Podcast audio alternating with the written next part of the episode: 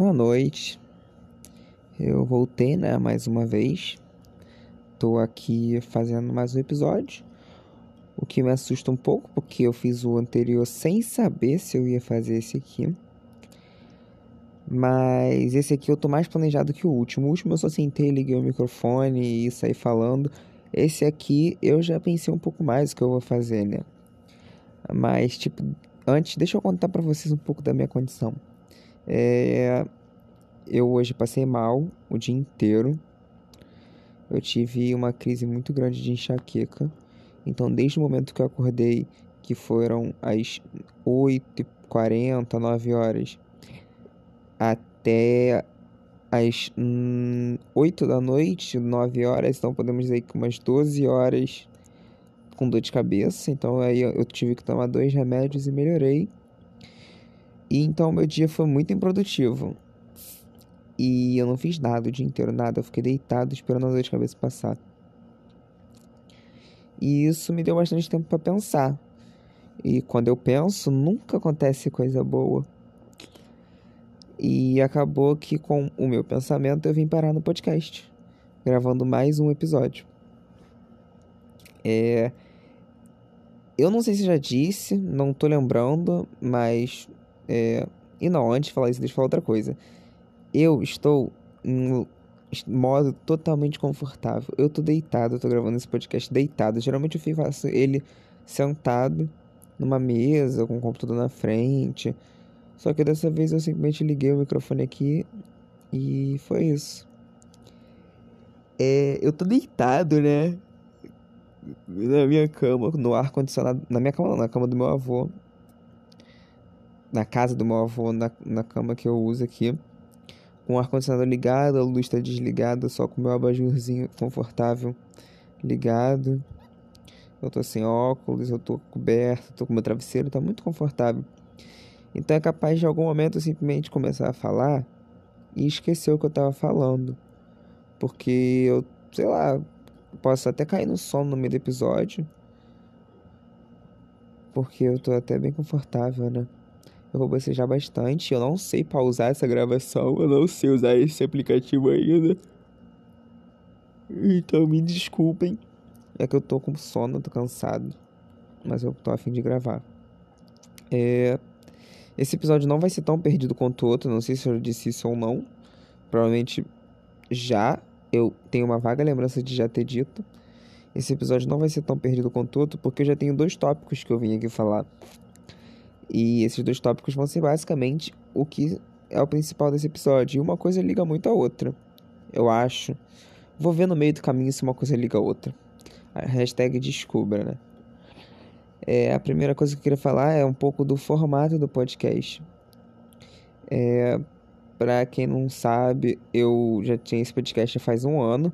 Eu lancei sete episódios e esses sete episódios já passaram por mais de 40 pessoas, o que me assusta um pouco, né? Esse número é muito grande, visto que eu não passei o meu, meu podcast para 40 pessoas. Então, eu tenho medo do, das pessoas que me ouviram e quais opiniões elas têm sobre mim. São pessoas que me conhecem, são pessoas que nunca me viram na vida.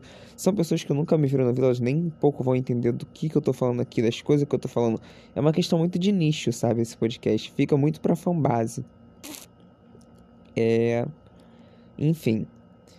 O formato desse podcast é basicamente o que eu gosto de chamar de fluxo de consciência. É basicamente o que eu uso para fazer tudo na minha vida. Eu sento numa cadeira, deito na cama, eu abro algum papel, pego uma caneta e eu começo a fazer. Eu não tenho basicamente um esquema. Eu tenho os pontos principais pelo que eu vou passar e eu depois disso vou fazendo pelo fluxo do que vier na cabeça. Sempre fiz tudo assim. Eu faço trabalho da faculdade assim. Eu faço, eu fiz a eu fazia redação de Enem assim, eu saí escrevendo. Eu fiz trabalho do ensino médio assim, eu faço podcast assim, eu levo a minha vida basicamente assim. É o que dá muito na telha dentro do meu planejamento. Eu não sou extremamente planejado. Nisso, o fluxo de consciência, ele tem um problema muito grande de que às vezes eu começo numa parada e eu termino em outra totalmente nada a ver. e também porque às vezes eu não tenho controle sobre o meio do caminho e se o que eu me proponho a fazer tá certo. Então quer dizer que eu vou errar bastante, que eu vou fazer muita coisa muito nada a ver ainda. É. Deixa eu pensar. Ah, eu tinha um professor de ensino médio que ele falava que existem algumas formas de se inscrever, mas eu acho que não se baseia só em forma de se inscrever. Tudo na vida pode ser levado assim. Ele falava que existiam três tipos de pessoa. Ele falava que existia uma pessoa que era como um trator.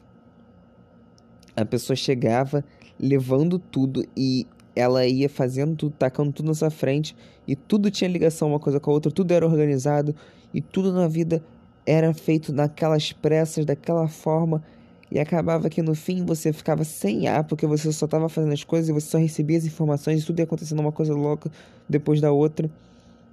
E eu nunca me via assim. Eu me via como a outra pessoa que ele diz que existia que era que ele falava que leva a vida como uma. Leva, leva a escrita, né? Ele fala que é escrita. Como uma bailarina.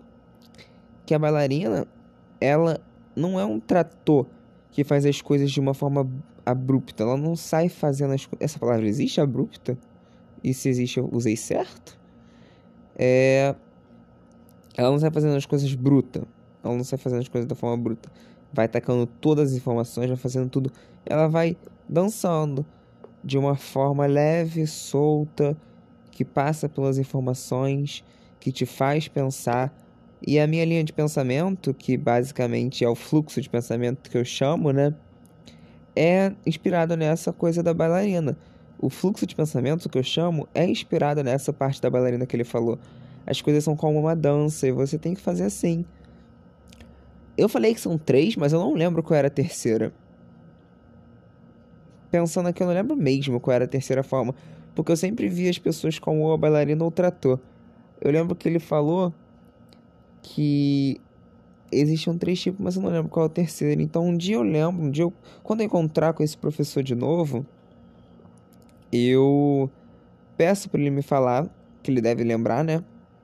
Se não lembrar, que pena. E é isso. É, nisso, levando assim, eu tô estudando para faculdade ultimamente. E esse estudo eu peguei uma matéria esse período chamada Psicologia da Educação. E essa matéria tem sido muito louca porque os textos dessa matéria são literalmente como a bailarina.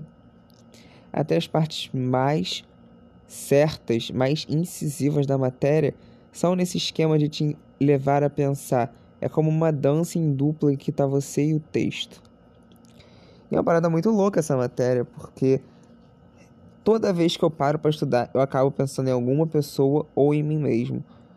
Porque a matéria é basicamente psicologia, a gente passa pelas correntes da psicologia e a gente vai estudando. E a gente vai vendo como elas funcionam e como identificar o comportamento das pessoas Claro que tem uma base mais educativa, né? Porque é uma matéria da área da licenciatura. Porque, para quem não sabe, eu faço filosofia, licenciatura em filosofia. E a gente tem que ter essas matérias sobre educação e como educar as pessoas, como entender as pessoas, como viverem pessoas.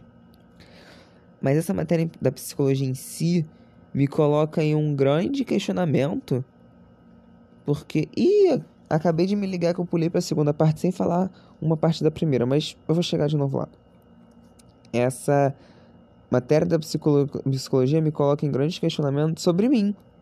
É, eu, por exemplo, tive teoria comportamental, que é o behaviorismo, e eu acho que eu saí falando a minha percepção sem falar antes o que, que é.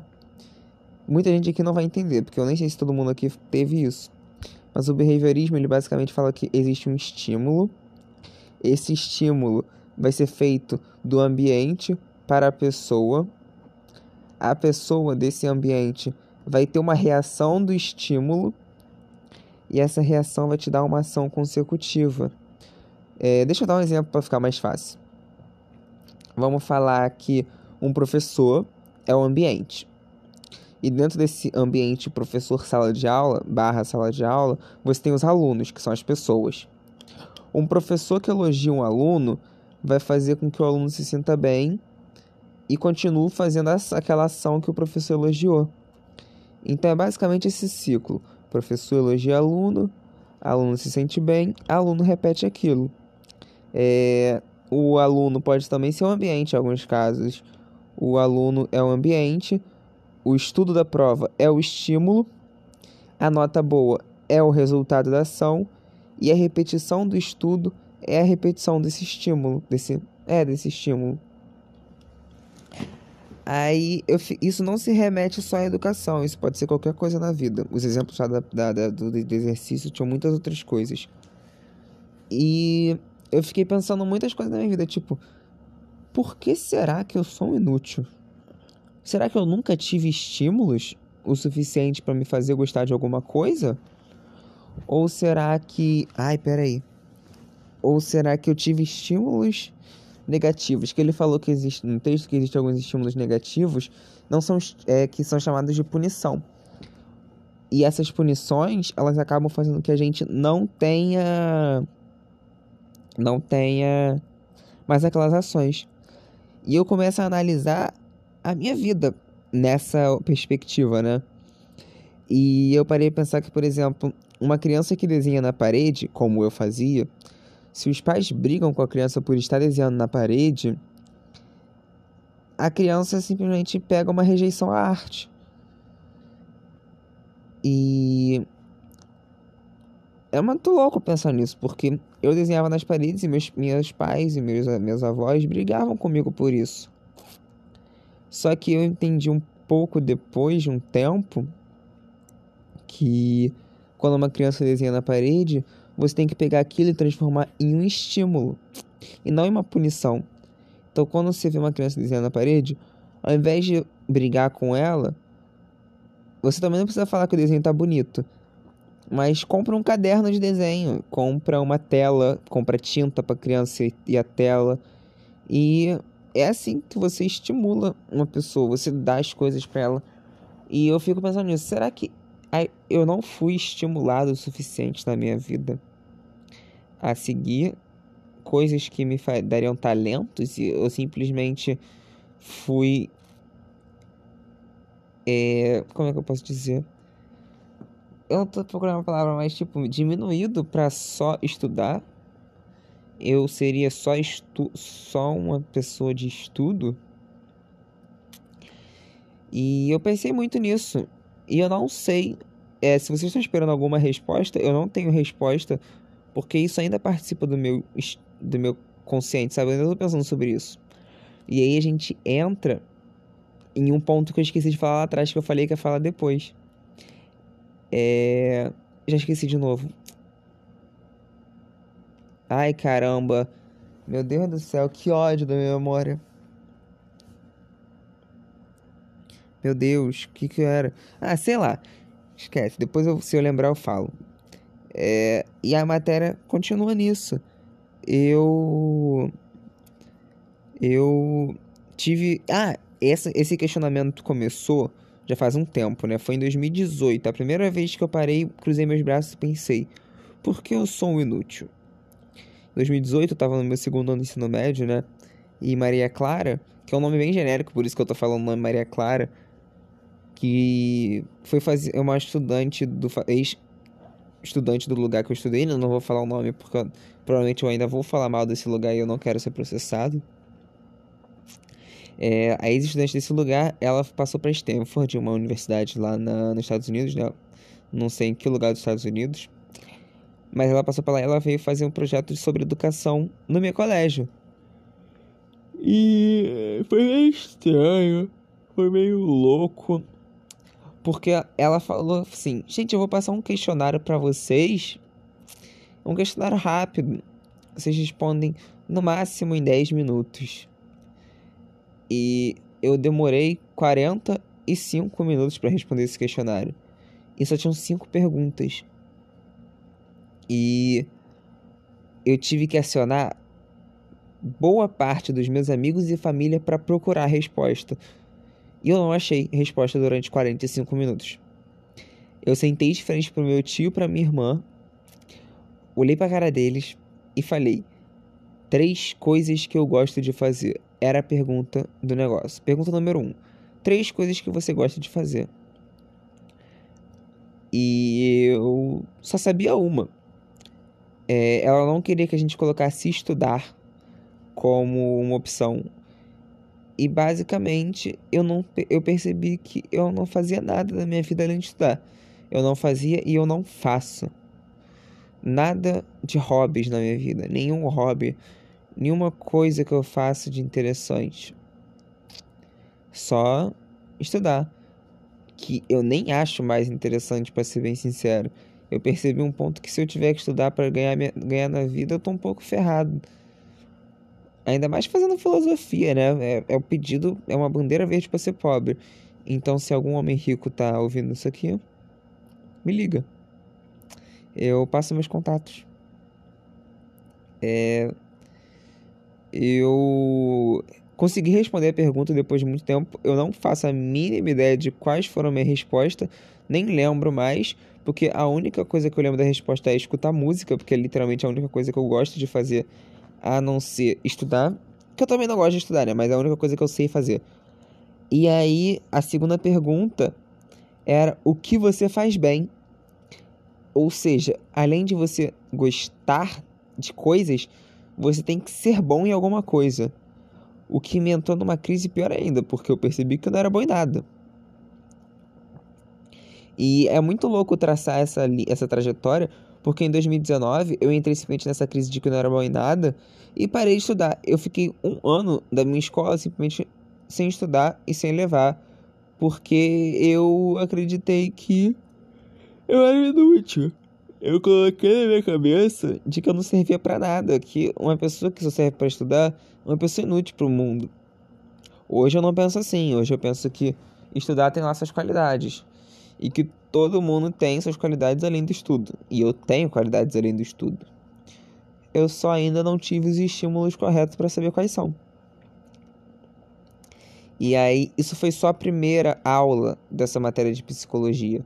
Isso foi a primeira teoria. Isso foi a primeira aula.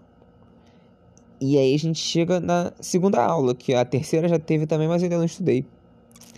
É, a primeira aula foi sobre teoria comportamental. A segunda aula foi sobre behaviorismo. Opa, errei. Psicanálise. A segunda aula foi sobre psicanálise. Eu comecei a estudar para psicanálise, né? E é uma matéria, na verdade, muito interessante. Eu achei muito legal. E eu me toquei que a parte de psicanálise é bem maior do que eu tava esperando. É bem mais coisa do que eu tava esperando. É... O texto começa falando um monte de abobrinha, né? Mas a parte que mais me. me deu um choque, assim, uma das partes, foi que literalmente a maioria das memórias que a gente tem são inventadas. Os nossos traumas não existem em lugares fora da nossa cabeça. E alguns traumas nem existiram na nossa cabeça. Eles são coisas que a gente sonhou, literalmente sonhos. A gente teve um sonho e esse sonho traumatizou a gente. A gente teve uma memória que na verdade nunca existiu aquela memória, que na verdade você criou aquela memória e virou um trauma. Isso a gente identificou como um trauma e colocou aquilo pra você se ferrar na vida. E é ruim, né? É chato, né? Isso. Você se ferrar por uma coisa que você nem mesmo passou por aquilo. É. E eu comecei a pensar: todos os acontecimentos da minha vida foram realmente. Todos os traumas, todas as memórias que eu tenho enquanto criança realmente existiram? Eu, por exemplo, as duas. Eu, eu tenho um certo trauma com vômito. Não ironicamente, estou falando isso, eu realmente tenho trauma com vômito. Se alguém vomita na minha frente, eu com certeza vou ter uma reação totalmente adversa e posso até passar mal por causa disso. Não no sentido de passar mal de vomitar, mas no sentido de ficar nervoso, passar mal de nervoso. E eu comecei a analisar isso e eu parei a pensar: de onde veio isso? Eu lembrei que no jardim de infância, eu tenho a memória de um garoto chamado Vitor Vitor não. Manuela. Era uma garota chamada Manuela. Que ela vomitou na própria mochila. É, essa Manuela vomitou na própria mochila. E do meu lado. E isso gerou um certo movimento em volta da gente. E esse certo movimento em volta é um estímulo negativo, fazendo uma comparação com aquela primeira aula, né? E isso gera um trauma. E esse trauma trago até hoje. Uma loucura. Eu tenho trauma de vômito. Mas será que a Manuela, em 2007, realmente vomitou na mochila dela? E eu fico pensando nisso. Será que a Manuela realmente vomitou na mochila dela? Isso não foi uma coisa que eu sonhei, que eu criei, seja em 2007, em 2014, em 2012, em, sei lá, em algum momento dessa meio caminho que eu sonhei, uma lembrança que eu inventei que não existiu e eu não consigo viver mais com isso por causa disso. É, lembrei o que eu ia falar, agora de verdade, terceira vez eu lembrei. É, eu ia falar que eu sou uma pessoa bem traumatizada. Eu tenho muitos traumas, eu tenho muitos problemas psicológicos e eu não tenho ninguém que eu consiga chegar e fale sobre isso para ouvir. Então o podcast é literalmente a minha forma do meu fluxo de consciência colocar isso para fora. Eu sempre tive esse problema com traumas e agora eu não sei mais identificar de onde eles vêm e se eles vêm de algum lugar, eles são reais. E eu sempre tive um problema que eu super analiso eles, eu racionalizo meus traumas e depois de racionalizar isso tudo, eu entendo o que eu sinto, eu entendo como me afeta, mas eu não sei o que eu faço depois disso. É como se eu pegasse uma caixinha, botasse em cima da mesa. Alguém pegou uma caixinha e colocou em cima da mesa. Eu começo a identificar tudo que aquela caixinha é e tudo que ela é no ambiente, ou seja, se o ambiente sendo eu, tudo que aquela caixinha é para mim eu começo a identificar as características dela, as formas que ela afeta o lugar, como ela realça o lugar, o que ela tira do lugar. E eu percebo tudo que eu acho que eu posso perceber sobre aquilo. Só que aí chega num ponto eu falo, tá, como eu tiro essa caixinha daqui? O que eu faço com essa caixinha? É. Eu não sei. Literalmente, não tem resposta. Eu não tenho resposta para isso. Mas eu acho, assim, é uma hipótese. Um simples pensamento que veio aqui no meu fluxo. De que talvez esse podcast seja a forma que eu estou achando para tirar essa caixinha de mim. Porque provavelmente eu sabendo que pelo menos uma pessoa ouviu, essa uma pessoa também vai lidar com, de frente com talvez essa ideia de trauma. E todos os meus episódios são basicamente coisas que me afetam negativamente. Sim, eu só faço podcast para coisas que me fazem pensar mal sobre alguma coisa minha. Tudo que vocês ouvirem sobre meu podcast é quando eu tô mal com alguma coisa. Eu nunca vou fazer um podcast feliz, eu nunca vou escrever um texto feliz, eu nunca vou escrever um episódio feliz. É tudo sobre a merda. Isso aqui é o suco da merda da minha vida. Não da merda da minha vida, mas do que tem de ruim nela. A parte ruim dela. Nisso. É. Saber que eu, eu tô parando aqui para ligar os pontinhos da minha aula e com isso que eu tô falando. E basicamente, o que eu falei sobre superanalisar os traumas, o, Fre o Freud, Freud, ó, o Freud fala que isso é uma das reações do, do trauma. O trauma existe algumas formas de controle. Controle não, de reações. Ele tem um nome, mas eu não lembro o nome porque eu não estudei direito ainda para isso. Eu não vi os vídeos, a aula toda. Eu só li o texto e vi, algum, e vi um pouquinho sobre. É, existem algumas formas de lidar com trauma e eu identifiquei pelo menos algumas ações minhas dela. Por exemplo, ele fala que tem uma coisa chamada recalque, mas não necessariamente recalque é aquele negócio que a gente conhece, mas sim recalque é a gente meio que internalizar esse sentimento. Outra coisa que a gente que ele fala, ah, essa é muito legal. A gente apaga da nossa memória. Ele falou que a nossa cabeça é dividida em três coisas: O id, o ego e o superego. Não. É. E essas partes tem partes consciente, subconsciente e não consciente. A parte consciente é o que a gente pensa ou o que está disponível na nossa cabeça para a gente pensar, lembrar. O subconsciente é uma parte que a gente tem que trabalhar um pouco para ter acesso, mas a gente tem acesso de uma forma mais de análise. E o não consciente é o que a gente não consegue acessar de forma nenhuma, mas rege a nossa vida. Ele fala que a gente taca pro subconsciente, pro não consciente, memórias dos nossos traumas e que esse, essas coisas que a gente não tem memória, que a gente não sabe quais são os estímulos, mas a gente tem esses estímulos até hoje, fazem ações na nossa vida. E dentro dessa reação, tem outras reações que ele fala que pode ser, por exemplo, reação adversa. A gente pode ter, por exemplo, na nossa cabeça, julgar pessoas que são competitivas e não se sentir competitivo, quando na verdade a gente é extremamente competitivo. A gente não se acha competitivo, a gente não quer ter ações competitivas, mas a gente acaba tendo super ações competitivas e competindo com outras pessoas a todo momento. É, ele também falou, essa é maneira, essa é maneira. Que a super proteção pode ser também uma parte disso. Tipo, mães super protetoras podem, na verdade, querer proteger os filhos delas de uma raiva que elas mesmas têm sobre o filho. Tipo, uma mãe que tinha planos sobre uma carreira, teve um filho e os planos foram estragados, por mais que ela se sinta feliz e realizada de ter o filho, o subconsciente dela tem raiva da criança num nível tão extremo que a mãe não consegue sentir raiva. E por causa disso, ela super protege o filho dela.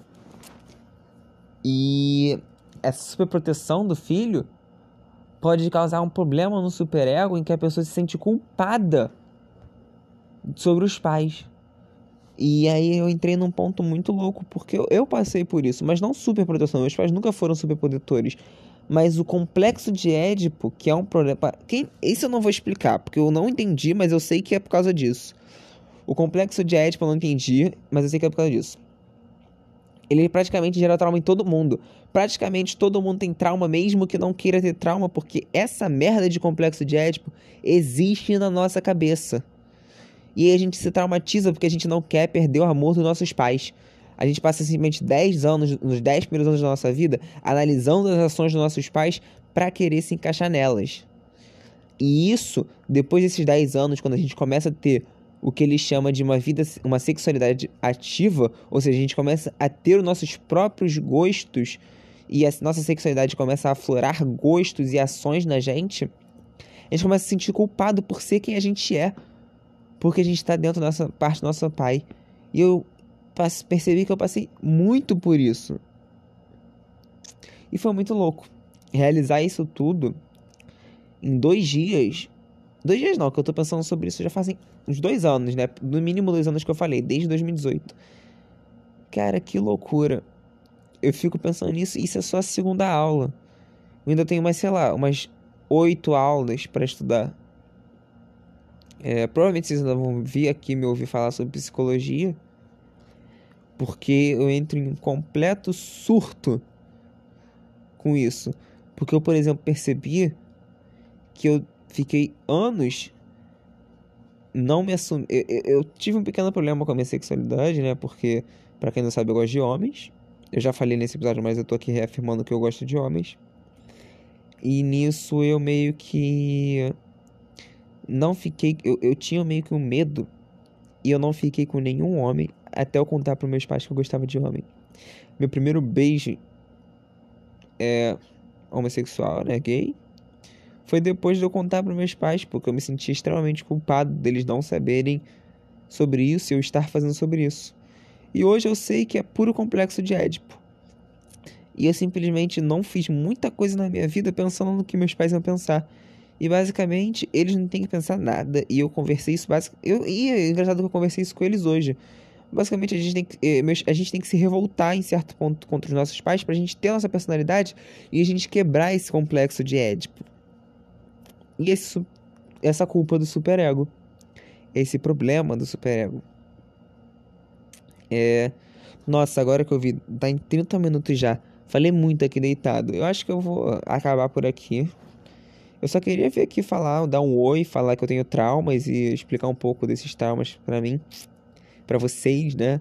Para você, vocês, não sei quem vai ouvir. E é isso. Para quem não me conhece, meu nome é Lucas Cobra. Para quem me conhece, meu nome continua sendo Lucas Cobra.